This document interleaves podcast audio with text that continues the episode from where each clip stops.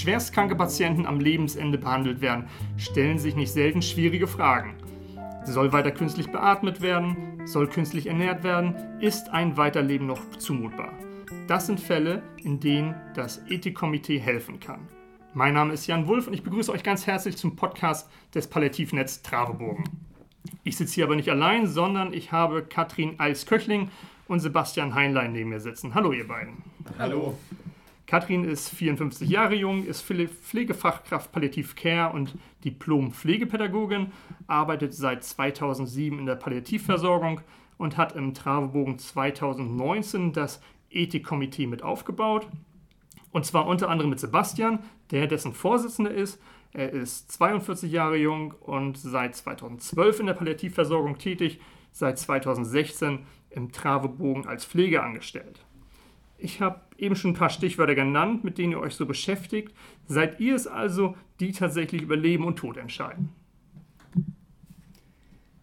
Wir entscheiden nicht als Ethikkomitee, sondern wir sprechen Empfehlungen aus. Wir versuchen diese Fragen, die aufkommen, mit möglichst vielen beteiligten Versorgern und den betroffenen Kranken und ihren Angehörigen zu besprechen und wägen ab und am Ende sollte eine Empfehlung stehen. Aber wir verantworten nicht die Entscheidung, sondern die Verantwortung für die Entscheidung, die liegt bei den Personen selber, dass sie für sich entscheiden und sie liegt bei den behandelnden Medizinern und Medizinerinnen. In diesem Ethikkomitee, wer, wer sitzt denn da genau? Also wer, seid ihr und ähm, ja, wie funktioniert das genau? Vielleicht kannst du es einmal erklären, Sebastian. Ähm, also wir sind letztendlich relativ breit aufgestellt. Also bei unserem Ethikkomitee ähm, haben wir jetzt zehn Mitglieder mittlerweile. Ähm, der Travebogen hat ja mehrere Regionen ähm, und ähm, so sind wir auch aus fast allen Regionen zusammen. Sehr wichtig bei Ethikkomitees ist letztendlich auch, dass man immer aus unterschiedlichen Blickwinkeln einfach auch auf die Situation und auf die Patienten schaut, weil jeder bringt einfach so von seiner Profession her einfach auch nochmal bestimmte, bestimmte Brille, bestimmte Fragen auch mit. Ähm, und dahingehend ist auch bei uns im Ethikkomitee ähm, einfach ähm, viele Professionen vertreten. Wir haben bei uns Ärzte mit dabei, Pflegekräfte, auch soziale Arbeit. Probieren da eigentlich auch schon sehr rund zu sein. Und wie muss ich mir das jetzt vorstellen? Wer kommt auf euch zu, dass ihr eure Arbeit aufnehmt, dass ihr über bestimmte Fälle beratet? Wie, wie funktioniert das? Das ist ganz unterschiedlich. Es gibt äh, zum einen die Situation, dass Kollegen, Kolleginnen Fragen haben. Und dann sprechen wir erstmal praktisch im Tragbogen mit den Kollegen, Kolleginnen. Wir haben gar nicht das Ziel, dass wir immer gleich so eine offiziell große Fallbesprechung haben, sondern unser Ziel ist es, diese Fragen, die aufkommen, aufzugreifen und auch erstmal zu gucken, ist das jetzt eigentlich eine ethische Fragestellung oder ist das vielleicht auch ähm, eine Frage, die sich mit Strukturen beschäftigt, wo man vielleicht auch Symptome nochmal anders einstellt. Wir haben auf der anderen Seite natürlich auch Situationen, wo wir merken, hier sollten diejenigen, die in der Versorgung sind, miteinander sprechen das heißt, wir versuchen auf die Beteiligten zuzugehen und äh, ein gemeinsames Gespräch zu ermöglichen, beziehungsweise teilweise auch einmal herauszufinden, was äh, denken die Beteiligten über die aktuelle Situation und natürlich gibt es dann auch die Fälle, wo wir sagen, hier macht es Sinn, wenn wir uns alle an einen Tisch setzen und einmal eine ethische Fallbesprechung machen und dann darüber nachdenken, im Prinzip gemeinsam, was haben wir hier für eine Situation und äh, was wäre etwas, was wir am Ende empfehlen könnten. Und eine Empfehlung, ich, ich möchte das immer gerne ein bisschen niedrigschwellig halten. Eine Empfehlung kann auch mal so aussehen, dass man sagt, wir können das in dieser Situation so jetzt gar nicht ähm, sagen, was eine gute Handlung wäre, denn ne, wir beschäftigen uns ja mit der Frage, was ist denn hier eine gute Handlung, sondern das kann auch mal darin bestehen, dass man sagt, wir treffen uns nochmal in zwei Wochen, um zu sehen, wie die ja. Situation dann ist jetzt ist es ja tatsächlich noch relativ neu, das Ganze eigentlich, wenn man das mal betrachtet. Wie lief das denn vorher ab? Und ähm, wie ist man zu dem Entschluss gekommen oder zur Entscheidung gekommen, dass es sinnvoll, so ein Gremium zu installieren? Ja, also ich ähm, sage immer ganz gerne, ähm, der größte Feind vom Gut ist besser. Also es ist jetzt natürlich nicht so, ähm, dass ähm, wer jetzt kein Ethikkomitee einberuft, ähm, dass die Person dann nicht moralisch oder, oder nicht ethisch handelt. Ja? Also das ist letztendlich in keinster Weise in Frage gestellt. Ja? Auch wenn man sich nochmal die Begriffe anschaut, Moral und Ethik, ähm, mit Moral meinen wir einfach, ähm, das ist einfach so die Gesamtheit dessen, der Grundsätze, ähm, die wir so haben, die uns einfach sagen, was einfach, was wir tun dürfen, was wir tun sollen oder auch was wir müssen. Ja? Und Ethik bedeutet ähm, in dem Zusammenhang einfach nur, dass man sich einfach ähm, systematisch darüber nachdenkt, ähm, eben über diese Moral. Deswegen ähm, handeln natürlich ähm, ähm, Pflegekräfte und Ärzte auch ohne das Ethikkomitee moralisch. Ja? und es geht jetzt einfach nur darum, dass man einfach so diesen Prozess, diesen Austausch über diese schwierigen Fragen einfach probiert, nochmal einfach systematischer zu machen ähm, einfach auch um, um gewisse Denkfehler einfach auch zu vermeiden. Ja. Ähm, mögliche Denkfehler sind zum Beispiel, ähm, dass man als, als Behandlungsteam letztendlich auch ähm, also einfach auch so Grundsätze hat. Ja. Also zum Beispiel im Krankenhaus ist ähm, ähm, bei uns, wir heilen, bei uns wird nicht gestorben. Ja. Wenn das einfach so äh, einfach der Grundsatz in dem Behandlungsteam ist, dann gehen die natürlich an Entscheidungen ganz, ganz anders daran. Ja. Ähm, oder auch, ähm, wenn es zum Beispiel darum geht, ähm, also ja, also ich weiß, ich finde es schwierig zu sagen, es ist ja. ein Denkfehler, also es ist, äh, es ist äh, bei vielen eine Vorstellung, die sich verfestigt hat. Ich erlebe in, in also ich habe ja auch, war ja auch eine Zeit in einer Akademie der Klinik, ich erlebe, dass wir zum Beispiel de, das Schlagwort Patientenverfügung oft so als Totschlagargument nehmen, ohne genau zu gucken, was in einer Patientenverfügung steht. Ja. Und äh, dann haben wir praktisch äh, im Kopf als äh, Pflegende, da gibt es doch eine Patientenverfügung und das kann doch nicht das sein, was der Betroffene möchte, aber wir gucken nicht genau in die Patientenverfügung, was steht da und deckt es eigentlich eine äh, Entscheidung der Mediziner, Medizinerinnen ab, jetzt zu sagen, hier ähm, nehmen wir im Prinzip eine, eine Therapiezieländerung vor. Wir heilen nicht mehr, sondern wir, wir sagen, wir stellen hier die lebenserhaltenden äh, Therapien, die belasten und Leiden verursachen, die, die stellen wir ein und wir behandeln jetzt palliativ, wir versuchen Leiden zu lindern und dieses Schlagwort, dieses Hängenbleiben an Schlagworten oder an Vorstellungen, die man hat, die macht es oft schwierig, weil Ausgangspunkt ist letztlich, dass Menschen zusammenkommen, die alle das Ziel haben, gut zu handeln. Und unter einer guten Handlung verstehen die Beteiligten was Unterschiedliches. Und jetzt muss man sich darüber austauschen, was versteht man unter einer guten Handlung. Könnt ihr, genau, könnt ihr vielleicht einmal mit, auch mit ganz konkreten Fragen, mit was ihr konfrontiert werdet? Ähm, wenn ich jetzt an die Klinik denke, dann kommen mir Fälle vor Augen, wo es darum geht, dass Menschen in einer Krise in die Klinik kommen. Und wir wissen noch nicht genau die Prognose. Und da hat zum Beispiel ein Mensch einen Schlaganfall erlitten. Und er kann jetzt in dem Moment für sich so nicht entscheiden. Und es gibt vielleicht eine Patientenverfügung, da steht, ich möchte nicht beatmet werden, ich möchte nicht an Schläuchen hängen und so weiter. Das sind so Vorstellungen, die ja bei vielen auch als so, so eine schlechte Vorstellung existieren. So, jetzt hat aber jemand aus äh, medizinischer Sicht eine Krise, dessen, deren Ausgang ungewiss ist. Ich weiß nicht, wie jemand diese Krise übersteht. Und würde er das wirklich wollen, dass wir an dieser Stelle sagen, wir hören auf? Oder würde er wollen, ich möchte es probieren? Und dann muss man dem Zeit geben und man muss abwarten, was ja. entwickelt sich noch. Oder es kommen Menschen, äh, die, die haben sehr belastende Symptome, wie zum Beispiel Durchfall. Ja, das ist für viele ganz schlimm, weil es auch mit unserem Würdegefühl was macht. Und die sagen, ich möchte eigentlich jetzt sterben. Und dann verstehen wir, ja, die wollen nicht mehr. Die wollen die ganze Therapie nicht mehr. aber es geht darum, dass dieser Mensch im Moment belastet ist. Ich kann daran nicht eine grundsätzliche Therapieentscheidung festmachen. Da muss ich nochmal genauer hingucken. Und dieses Abwägen, nochmal genauer gucken, was liegt hier vor, ähm, wie sieht das aus mit der Indikation, mit der Prognose, was ist wirklich der Wille der, der betroffenen Person. Dieses Abwägen ist eben der wichtige Prozess. Braucht man denn jetzt eigentlich ähm, von denen, die in der Ethikkommission sitzen, braucht man da eine spezielle Ausbildung, ähm, reich, jahrelange Erfahrung? Ist das, könnt ihr dazu was sagen? Was, was ist da ganz, ganz wichtig, wenn man in dem Ethikkomitee sitzt?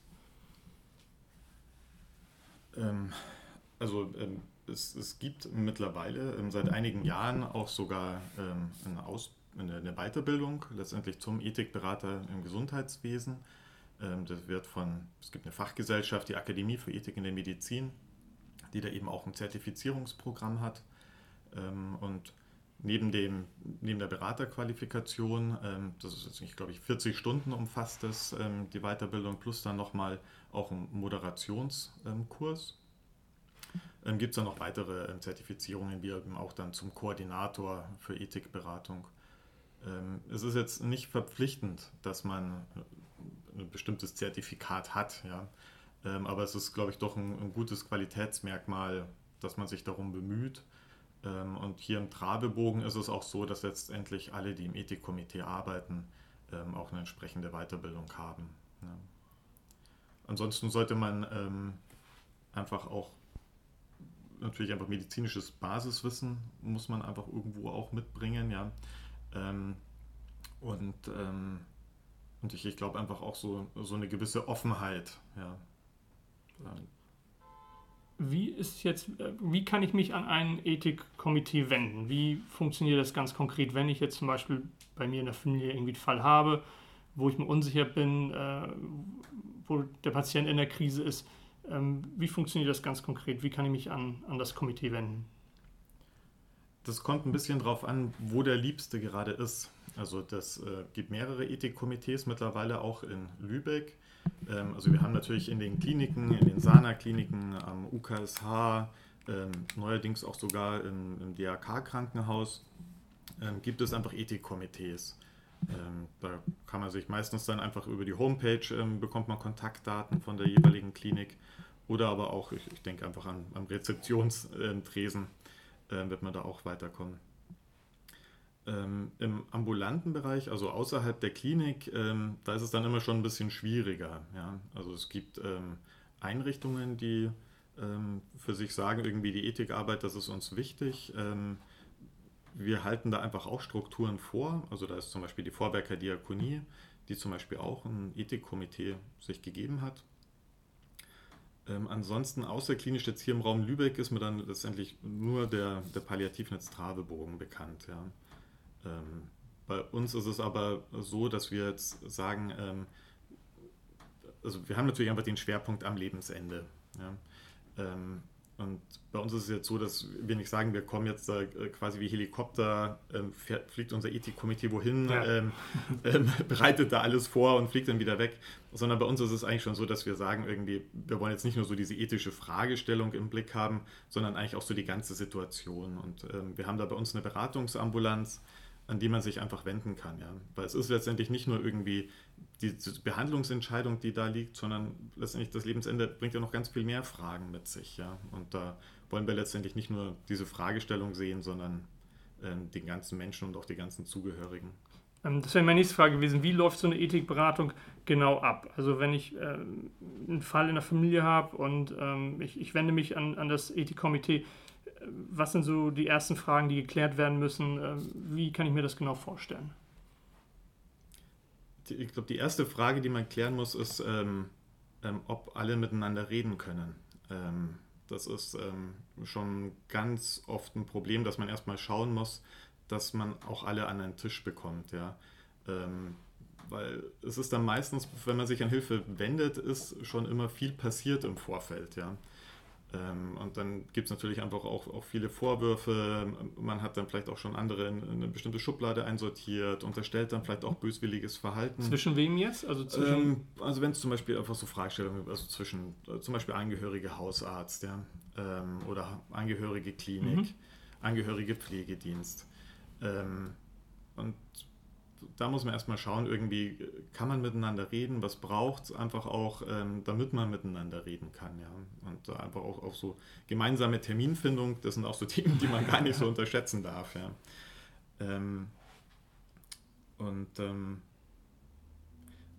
dann ist es einfach erstmal zu klären, irgendwie, wo, wo steht man selber, der Anfragende, also ähm, was ist auch so meine Perspektive auf den Fall und ähm, was ist jetzt letztendlich ähm, quasi dann aus der Perspektive einfach auch von den Patienten oder den, den Betroffenen, um die es dann eigentlich geht, ja. Also was sind meine eigenen Sorgen, was sind meine eigenen Bedürfnisse, empfinde ich das als leidend ähm, oder ähm, ist es letztendlich das Leid von den Patienten, den Betroffenen, was ich sehe. Also das ist schon immer eine, ist auch gar nicht so leicht, das, das zu trennen. Ja. Ich glaube, was deutlich wird, ist, dass äh, äh, die schwierigen Fragen vor allen Dingen dann aufkommen, wenn wir für jemand anderen äh, den Willen kundtun sollen. Mhm. Und das fällt uns allen in unserem Umfeld schwer. Und was Sebastian sagte, ist tatsächlich schwer auch für uns auseinanderzuhalten, denn wenn unsere Angehörigen leiden, leiden wir mit. Und wir haben natürlich das Bedürfnis, dass dieses Leiden so nicht fortgeführt wird, dass es da eine Lösung gibt. Und da muss man äh, so ein bisschen Hilfestellung geben, dass die Betroffenen Manche haben ja bereits eine Vorsorgevollmacht, manche, bei manchen liegt die nicht vor, aber trotzdem hört man natürlich äh, in dem Moment, wo die Betroffenen selber nicht für sich sprechen können, hört man diejenigen an, die im Umfeld sind. Was würde er denn jetzt sagen oder sie? Ja? Wie, wenn, wenn die Person jetzt äh, letztlich hier präsent wäre, was würde sie zu dieser Fortführung einer Therapie, Umstellung einer Therapie, wie auch immer, was würde sie sagen? Und das nochmal so ein bisschen herauszuarbeiten, dass die Angehörigen nicht die sind, die entscheiden, eine Therapie äh, wird jetzt so oder so gemacht, sondern die Angehörigen, die stehen für den Willen der Betroffenen. Die machen deutlich, mein Vater, meine Mutter, meine Frau, mein Mann hätte jetzt in dieser Situation gesagt. Und dann gibt es da immer noch die anderen, die auch besonders eben die Mediziner, Medizinerinnen, die ja die Verantwortung für eine Therapieentscheidung auch tragen, äh, die sagen, äh, ist es überhaupt angemessen, jetzt eine Therapie so oder so zu mhm. handhaben? Und das wird abgewogen und dann guckt man. Und ich glaube, dass äh, viele Angehörige das Gefühl haben, ich habe das entschieden, dass jetzt die Therapie eingestellt wird in der Form und äh, fühlen sich vielleicht auch manchmal, wenn sie damit weiterleben, äh, schwer beladen. Also ich kann das auch aus einer persönlichen Erfahrung sagen, als meine Cousine in so einer Situation war, ich kenne meine Cousine mein Leben lang, ist es mir auf einmal extrem schwer gefallen zu sagen, was hätte sie gewollt, ja. weil das so, so große Konsequenzen hat. Da wird man sehr unsicher. Und je mehr Menschen an einem Tisch sitzen und nochmal nachfragen und sagen, es geht ja nicht nur darum, äh, wie hätte sie sterben wollen, sondern es geht auch darum, was hat ihr Leben ausgemacht? Wie, was war ihr wichtig im Leben? Beschreibt das doch nochmal. Könnte sie das jetzt noch fortführen? Was würde sie denn dann sagen? Diese Fragen, die dann helfen, so einen mutmaßlichen Willen einer Betroffenen oder eines Betroffenen zu finden, die können sehr hilfreich sein. Mhm. Wir hatten ja eben auch schon mal das Thema Patientenverfügung. Ähm, man denkt ja eigentlich, ja, wenn man Patientenverfügung hat, dann ist eigentlich alles klar geregelt. Aber es, es kam jetzt auch so eben schon raus, dass es nicht unbedingt reicht. Also warum reicht es nicht, das zu machen, was der Patient sich wünscht, was in dieser Patientenverfügung drinsteht? Das sind unterschiedliche Gründe. Eine Patientenverfügung besteht häufig aus Bausteinen. Und die unterscheiden sich ja auch, sage ich jetzt mal, die vorgeformten Patientenverfügungen. Und äh, wie Sebastian schon häufig so schön gesagt hat, die sagen teilweise mehr über den Verfasser dieser Patientenverfügung aus als über den, der ja. sie dann letztlich unterschreibt. Deswegen ist es wichtig, in einer Patientenverfügung nicht nur Dinge anzukreuzen, sondern man muss sich vor Augen halten, dass diejenigen, die eine Patientenverfügung ausfüllen, sich vieles gar nicht vorstellen können. Also ich persönlich weiß nicht, wie es ist, wenn ich beatmet auf der Intensivstation liege. Ich weiß nicht, wie sich das anfühlt. Und ich weiß auch nicht, ob in dem Moment ich vielleicht mit meinen Gedanken, und das habe ich häufig bei Betroffenen erlebt, mehr bei meinen Angehörigen bin und sage, das ist mir jetzt nicht so wichtig, dass ich hier beatmet liege. Ich halte das jetzt aus, weil ich merke, meine Angehörigen brauchen das, dass ich das aushalte und dann halte ich das aus. Also das sind so ganz vielfältige Aspekte, die ja noch mit rein spielen, wenn es dann da um die Situation geht, wann greift eine Patientenverfügung. Das heißt also, sie ist teilweise nicht, sie sagt nicht so viel über den Menschen aus. Also es müsste da noch eine Ergänzung rein, was ist mir im Leben wichtig, mindestens, ja. Und dann äh, greift sie nicht zwangsläufig für Krisensituationen was ich ja vorhin schon sagte. Ja. Ne? Ist das eine Krise oder ist das eine kontinuierliche Verschlechterung? Und es ist immer ein Brief aus der Vergangenheit. Ja. Ich verfasse das irgendwann, wahrscheinlich, wenn ich gesund bin, kann mir aber nicht vorstellen, wie es ist, wenn ich krank bin. Vielleicht habe ich mich dann innerlich nochmal verändert. Das heißt, wir sagen ja auch immer, solange jemand sprechen kann, gilt immer der aktuelle Wille. Ja? Der aktuelle Wille, der kann sich manchmal von der Patientenverfügung nochmal unterscheiden. Und das macht es schwierig. Es ist wichtig, wichtig finde ich schon, sich zu sagen, ähm, okay, ich mache mir Gedanken darüber und versuche letztlich ja auch für meine Angehörigen eine Hilfestellung zu geben, in welche Richtung würde ich gehen. Und deswegen sollten solche Patientenverfügungen auch nicht in der Schublade liegen, sondern kommuniziert werden. Denn ich weiß, mein Mann ist Notarzt, der hat auch schon eine Situation erlebt. Da wird er zu einem Notfall gerufen und dann zieht der Betroffene in einem schwerstkranken Zustand seine Patientenverfügung aus der Schublade und die Ehefrau weiß nichts davon. Ja. Das macht es schwer. Wir müssen darüber reden und die, die, diejenigen, die am Ende ja mit unterstützen sollen bei solchen Entscheidungen, die müssen mit einbezogen werden in die Gedanken, die sich die Einzelnen machen. Und dann muss man auch ehrlich sagen, ähm, wir können selten eins zu eins einen Willen umsetzen. Da sind zu viele Aspekte, die man mit beachten muss. Und alle Kompromisse, die man selber jetzt vielleicht auch macht, wenn man so da liegt und die Angehörigen müssen für mich entscheiden in dem Moment. All diese Kompromisse, die wir machen, sind im Prinzip so eine Art Preis, den wir für die Liebe bezahlen, die unsere Angehörigen uns gegenüberbringen.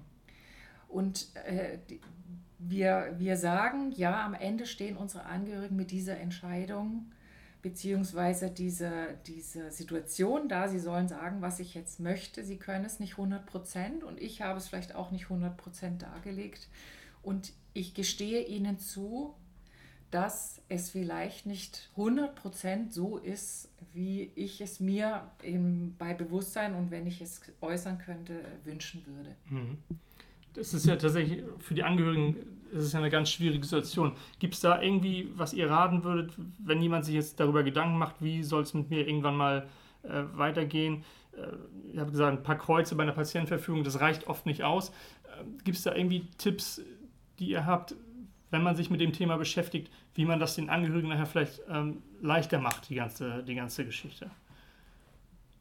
Ähm, ja, der erste und der letzte Rat ist äh, reden. Ja. Ähm, also, äh, wie Katrin auch schon gesagt hat, ähm, also zu glauben, dass man also eine Patientenverfügung aus dem Internet herunterlädt und dann einfach letztendlich seine Kreuze macht und damit das Thema erledigt ist, so ist es eben halt einfach nicht. Ja. Ähm, und ähm, also es gibt Beratungsangebote, auch hier in Lübeck, ähm, das ähm, Patienteninformationszentrum am UKSH, die bieten letztendlich auch eine Beratung zum Thema Patientenverfügung an. Ähm, ist, also zumindest mal, wenn man jetzt aber selber für sich unterwegs ist, ähm, dann ist es schon so, dass man ähm, einfach auch letztendlich die Begleitbroschüren zumindest auch mal lesen sollte. Ja? Ähm, und ähm, also wichtige Fragen, die man letztendlich sich einfach mitnehmen sollte und mit, den, mit seinen Angehörigen diskutieren, ist einfach mal sich zu überlegen, wie gerne lebe ich eigentlich. Ja? und das einfach auch mal festzuhalten. Und ähm, was, was macht für mich die Lebensqualität aus? Wie wichtig ist es für mich, dass ich länger weiterleben kann, ja? Ähm, oder einfach auch mal niederzuschreiben, was bedeutet für mich eigentlich Sterben? Ähm, wir haben ja immer alle so auch zum Beispiel ähm, immer im Kopf diese Vorstellung, ich möchte friedlich einschlafen. Ähm, aber wenn ich jetzt auch dich zum Beispiel frage, was würde es denn für dich bedeuten, wenn ich dir sage, du wirst heute Nacht friedlich einschlafen, was macht es denn jetzt mit dir? Ja? Also das sind einfach so Möglichkeiten oder auch wenn man einfach nochmal sagt, irgendwie, was, was ist die Situation, die ich überhaupt nicht möchte? Ja? Ähm, welche Erfahrungen habe ich einfach schon gehabt im Familien-, Verwandtenkreis? Einfach darüber zu sprechen mhm. und das aufzuschreiben. Ähm, das ist, ist, natürlich irrsinnig mühsam, das muss man einfach sagen, ja. Ähm, aber, aber es ist letztendlich, was sich lohnt. Ähm, weil umso weniger man macht und umso weniger man redet, ähm, umso mehr, wie es Katrin auch schon gesagt hat, bürdet man dann einfach letztendlich seinen Liebsten auf, wenn die dann in dieser schwierigen Situation sind. Ja. Mhm. Und da kann ein Ethikkomitee ähm, eben probieren, dass man einfach so eine, so eine tragfähige Lösung, von allen tragfähige Lösung einfach auch hinbekommen kann. Ja. Aber es ist natürlich einfach ein schwerer Prozess, ja, und das natürlich einfach auch sehr viel Kraft kostet und wo einfach auch letztendlich Unsicherheiten immer bleiben werden. Wichtig ist da auch, wenn gesprochen wird über diese Themen in den Familien, dann wird sich da auch zeigen, wer in der Familie kann das mittragen. Denn manchmal ist es auch so, dass dann Angehörige die Vorsorgevollmacht bekommen, die sagen, aber so fällt es mir sehr, sehr schwer. Ich würde das nicht wollen an diesem Punkt eigentlich. Das bedeutet auch, wenn ich eine Patientenverfügung verfasse und wenn ich eine Vorsorgevollmacht noch äh, fest, also in einer Vorsorgevollmacht festlege, wer soll meinen Willen äh, vertreten, dann muss ich mir überlegen, wer kann ihn vertreten. Und manchmal ist es nicht die Ehefrau, weil die Ehefrau dann in den Gesprächen mhm. auch sagen kann, das kann ich nicht mittragen, das wäre für mich zu schwer. Wenn du das wirklich so willst, dann wäre es mir lieber, jemand anders übernimmt die Vorsorgevollmacht. Ne? Ihr beschäftigt euch damit ja nun auch fast tagtäglich mit diesem Thema. Hat euch das irgendwie inwiefern hat euch das persönlich äh, vielleicht eine andere Sicht auf bestimmte Dinge äh, gegeben? Inwiefern hat das äh, euer Leben auch vielleicht selbst schon verändert, indem dass ihr euch so oft damit beschäftigt mit diesem Thema? Ja, ich glaube, ähm, was man lernt, ist, ähm, glaube ich, Demut ähm, einfach ähm, und und einfach auch lernt, dass es letztendlich so diese, diese absoluten Sicherheiten, dass es die eigentlich nur schwer gibt und dass man selber einfach auch immer einen bestimmten Blickwinkel auf die Situation hat, ja. Ähm, und das, also das ist das, was mich immer letztendlich so am, am meisten prägt, ja. Also ich bin auch teilweise, also als Ethikberater ist man natürlich einfach per se, eigentlich probiert man neutral zu sein, aber, aber natürlich bringt man auch immer so seine eigenen Gedanken mit. Ja? Deswegen ist es für mich auch immer ganz gut, auch zum Beispiel die Betroffenen überhaupt nicht zu sehen vorab, sondern letztendlich einfach ähm, auch nur das zu wissen, was auch alle anderen wissen und auch zu schauen, dass dann einfach auch die Fragen gestellt sind, die sich, die sich vielleicht gestellt werden sollten. Ähm, Jetzt habe ich den Faden verloren. also ich finde ich find den Begriff der Demut eigentlich schon sehr gut, weil das grundsätzlich eine Haltung ist, die wir nicht nur in, im Bereich der Ethik brauchen, die brauchen wir überall. Weil Demut nicht bedeutet, ich ordne mich jemandem unter, es bedeutet, ich, ich ordne mich keinem über sozusagen. Hm. Ich äh, begegne auf Augenhöhe und ich habe immer im Hinterkopf, dass ich den anderen nie 100% verstehen kann. Also es gibt keine wirk objektive Wirklichkeit in dem Sinne. Die gibt es so nicht, sondern es gibt eine aus vielen subjektiven Wahrheiten geschaffene Wirklichkeit. Und wenn es darum geht, eine tragfähige gemeinsame ähm, Empfehlung zu finden, dann geht es erstmal darum, allen gut zuzuhören und immer im Hinterkopf zu haben, habe ich das jetzt richtig verstanden? Meinen Sie das so, um das letztlich zu klären, weil es geht ja dann nicht um mich, sondern es geht darum herauszuarbeiten, was meint der andere, wie klar kann er das äh, formulieren. Und das ist, glaube ich, etwas, was, was grundsätzlich in allen Bereichen uns hilft, dass wir versuchen, uns nicht ähm, mit einer vorgefertigten Meinung zu begegnen. Denn mhm. das ist, finde ich, häufig das Problem, gerade der Auslöser auch für eine Fallbesprechung, was Sebastian vorhin schon beschrieben hat. Da begegnen sich Menschen, die haben eine Geschichte miteinander, die haben eine Meinung übereinander gebildet. Und ähm, das macht das Miteinanderreden sehr schwierig. Sie unterstellen dem anderen eigentlich in der Situation nicht mehr, dass er auch das Gute erreichen will. Und in einer ethischen Fallbesprechung ist es häufig so, dass man am Anfang auch versucht, diese emotionale Beteiligung ein bisschen zurückzunehmen. Denn wenn wir über Moral sprechen, dann reden wir auch über Gewissen. Also wir haben unsere inneren Werte, die versuchen wir sozusagen zu leben. Und wenn wir den Eindruck haben, da werden unsere Werte nicht eingehalten, dann macht das was emotional mit uns. Und dann verstehen wir den anderen nicht und wir haben eine Meinung davon, was richtig ist. Wenn wir uns aber zusammensetzen, dann müssen wir in dem Moment in Frage stellen, dass jeder Einzelne schon weiß, was richtig ist, sondern da müssen wir das Ganze nochmal einen Schritt zurückgehen und sagen, Moment, wir wissen im Moment alle nicht, was richtig ist. Wir müssen diese innere Betroffenheit mal etwas äh, separat nehmen und sagen, okay, was haben wir denn jetzt an Inhalten? Und wir unterstellen erstmal allen, dass sie auf ihre unterschiedliche Art und Weise versuchen, eine möglichst gute äh, Lösung zu finden für diese Situation. Und dann muss ich den anderen auch wieder ernst nehmen in seinem Bestreben letztlich eben einen guten Weg zu finden. Und ich muss ihm wieder mit Demut auf mhm. Augenhöhe begegnen und versuchen, ihm gut zuzuhören. Was will er mir denn eigentlich sagen? Das ist vielleicht auch so eine, so eine Möglichkeit, wieder in diesen Strukturen, die dann auch vorgegeben sind, miteinander zu sprechen, was man eine Zeit lang vielleicht nicht so gut konnte. Mhm. Ja, also auch also auch letztendlich bei einer, man kann sich natürlich auch fragen, was ist da eine gute Empfehlung oder Entscheidung, die so aus dem Ethikkomitee rauskommt. Ähm, und da muss man letztendlich auch ein bisschen Demut haben. Also es, es gibt natürlich so Eckpfeiler schon, wo man sagen kann, das ist jetzt nicht mehr rechtlich und ethisch vertretbar in unserer Gesellschaft. Ja. Ähm, aber so insgesamt hat man doch einfach einen Entscheidungskorridor, in dem man sich einfach auch bewegt. Ähm, und da geht es halt einfach nur zu, einen möglichst guten Weg zu finden. Ja? Also man, man wird da nie absolute Sicherheiten bekommen bei diesen ganzen Entscheidungen. Und ähm, sehr wichtig ist auch das, was ähm, Katrin auch nochmal gesagt hat, einfach auch so die Welt und die Sichtweise der anderen auch zu sehen und zu verstehen. Also ähm, einfach um es mal ein Beispiel zu bringen, ist, ähm, wenn es jetzt ein Patient ist, der zum Beispiel mehrere Jahre schon künstlich ernährt wird, ja, für die Pflegekräfte, die dort arbeiten, ist das auch ein Zustand von Normalität. Ja? Also die kennen nur den Patienten wahrscheinlich in diesem Zustand, in dieser Welt. Ja?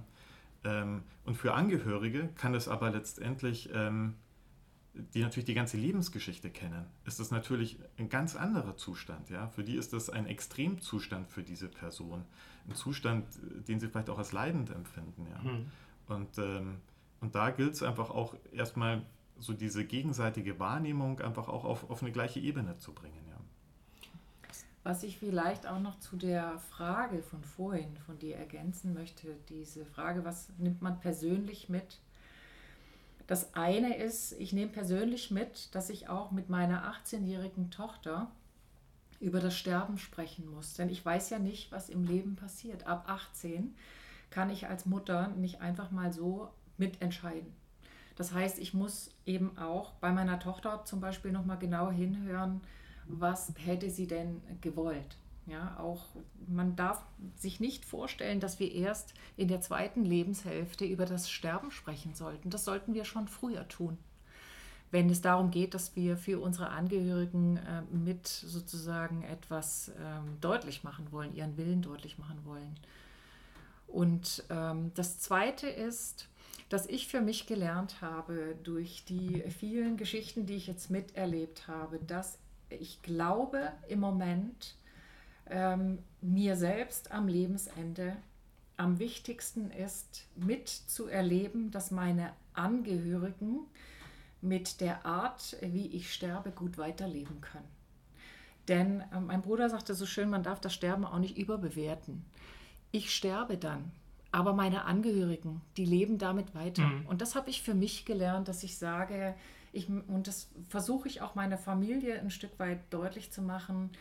Ich werde dann sterben, aber ihr werdet damit weiterleben. Und mein größter Wunsch ist es, dass ihr dann so weiterlebt, wie es für euch passt. Und wenn ihr der Meinung seid, ich soll nach einem Unfall äh, erst noch mal zwei Wochen auf Intensiv liegen, weil ihr noch nicht sicher seid, ob ich auch wirklich gar keine Weiterlebenschance mehr habe, dann ist es für mich in Ordnung. Das ist im Vorfeld entschuldigt aus meiner Sicht. Das habe ich für mich ein Stück weit gelernt, dass ich versuche, meine Angehörigen jetzt auch im Vorfeld so ein bisschen zu entlasten und mhm. zu entschulden. Ähm, was ja eben auch so rauskam, ist, dass Kommunikation eigentlich das A und O ist, miteinander sprechen Jetzt leben wir im Moment in, in schwierigen Zeiten. Wir haben eine Pandemie. Corona macht äh, vieles unmöglich oder schwieriger, was vorher ähm, gang und gäbe war, was ganz normal war. Inwiefern hat jetzt die Pandemie eure Arbeit äh, oder inwiefern beeinflusst das eure Arbeit gerade? Ähm, ja, die Arbeit ist ähm, sehr viel mehr geworden. Ähm, das, glaube ich, darf man schon mal sagen. Ähm, also äh, einfach, wie du schon gesagt hast, Kommunikation und Reden ist immer so auch äh, eine der Schlüsselpunkte für uns, weswegen wir einfach auch, ähm, auch angestoßen hatten mit dem Gesundheitsamt ähm, und den Krisenstäben äh, der Hansestadt Lübeck, da, dass man auch so ein Gesundheitsnetzwerk ins Leben ruft, wo sich letztendlich einfach auch alle Akteure austauschen können.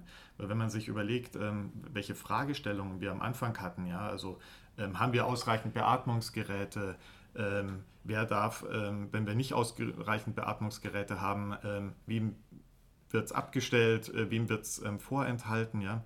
Also da waren wir ja gleich letztendlich mit, mit sehr, sehr schwierigen Fragen konfrontiert. Eben dann eben auch Fragen von, wer darf leben und wer darf sterben. Ja? Ähm, aber auch so in diesen, in diesen wöchentlichen ähm, Videokonferenzen, die wir da abgehalten haben, hat sich auch schnell gezeigt, dass jetzt nicht einfach so die, diese chronische Pandemie eigentlich das größere Problem hier für uns in der Hansestadt Lübeck werden wird. Ähm, einfach, dass die Lebensqualitätseinschränkungen und die, die, einfach die Menschen, die wir ja schützen wollen, ähm, in den Pflegeheimen und in den Einrichtungen der Eingliederungshilfe doch sehr massiv sind. Ja. Ähm, und dass es da einfach auch eine bessere Abwägung braucht, ähm, eben aus dem, aus dem Schutz und aber einfach äh, Infektionsschutz, aber einfach auch im Hinblick auf die Lebensqualität, die die Menschen mhm. haben. Ja. Du hattest es eben schon angedeutet, braucht es mehr Ethik in der jetzigen Pandemiezeit? Ähm, also Ethik in dem Sinne, dass wir darüber nachdenken, was wir machen, auf jeden Fall. Ja. Also es braucht, also ich glaube, ich habe ein kleines Problem mit dem Wort mehr, weil es braucht ja. immer Ethik. Ja, das stimmt. also wir müssen immer abwägen, wann welche Maßnahme angemessen ist. Und es geht sehr stark auch um dieses Wort angemessen. Denn natürlich haben wir in einer Pandemie auf der einen Seite die Fürsorge und die Verantwortung für Menschen, die wir schützen wollen. Auf der anderen Seite haben wir aber auch die Menschen selbst, die äh, über ihr Risiko, das sie bereit sind zu tragen, mitentscheiden möchten und dürfen und sollen. Und wir haben aber in vielen Bereichen, wie gerade Einrichtungen der Pflege oder der Eingliederungshilfe, auch die Sondersituation, dass Selbstgefährdung auch Fremdgefährdung mit sich bringt. Und äh, dieses Abwägen, das äh, ist eben in dieser Situation jetzt äh, gut gefragt und wichtig, dass wir da uns Gedanken machen und ich glaube auch, dass es uns gelingt, weil in der Gesellschaft zunehmend äh, überlegt wird, wie das gut gehandhabt wird. Und da rede ich jetzt nicht davon, dass wir sagen, wir lassen auf einmal alle Maßnahmen, aber es geht darum, nochmal genauer zu schauen, was hat sich bewährt in den letzten Wochen, Monaten, wo sind wir übers Ziel hinausgeschossen, wo können wir äh, gut praktisch äh, Verantwortung leben in den Einrichtungen, in der, in der ambulanten Pflege, in allen Bereichen, auch in den Kliniken.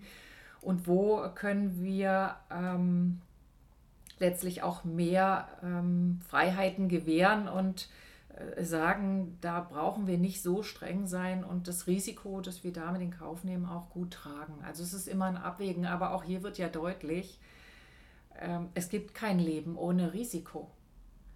Aber es gibt eben auch kein Leben ohne Verantwortung. Ja? Und äh, Verantwortung ist manchmal schwer, wenn man sie für andere trägt. Wenn man sie nur für sich trägt, ist das nochmal was anderes, mhm. ja. Aber Verantwortung für andere ist nicht so leicht. Ich fand, das war ein schönes Schlusswort. Ich fand, wir haben äh, eine schöne Diskussion geführt, schönes Gespräch gehabt. Ähm, schönen Dank, dass ihr da wart. Ja, danke. Ja, und schön, dass ihr zugehört habt und wir hören uns beim nächsten Mal.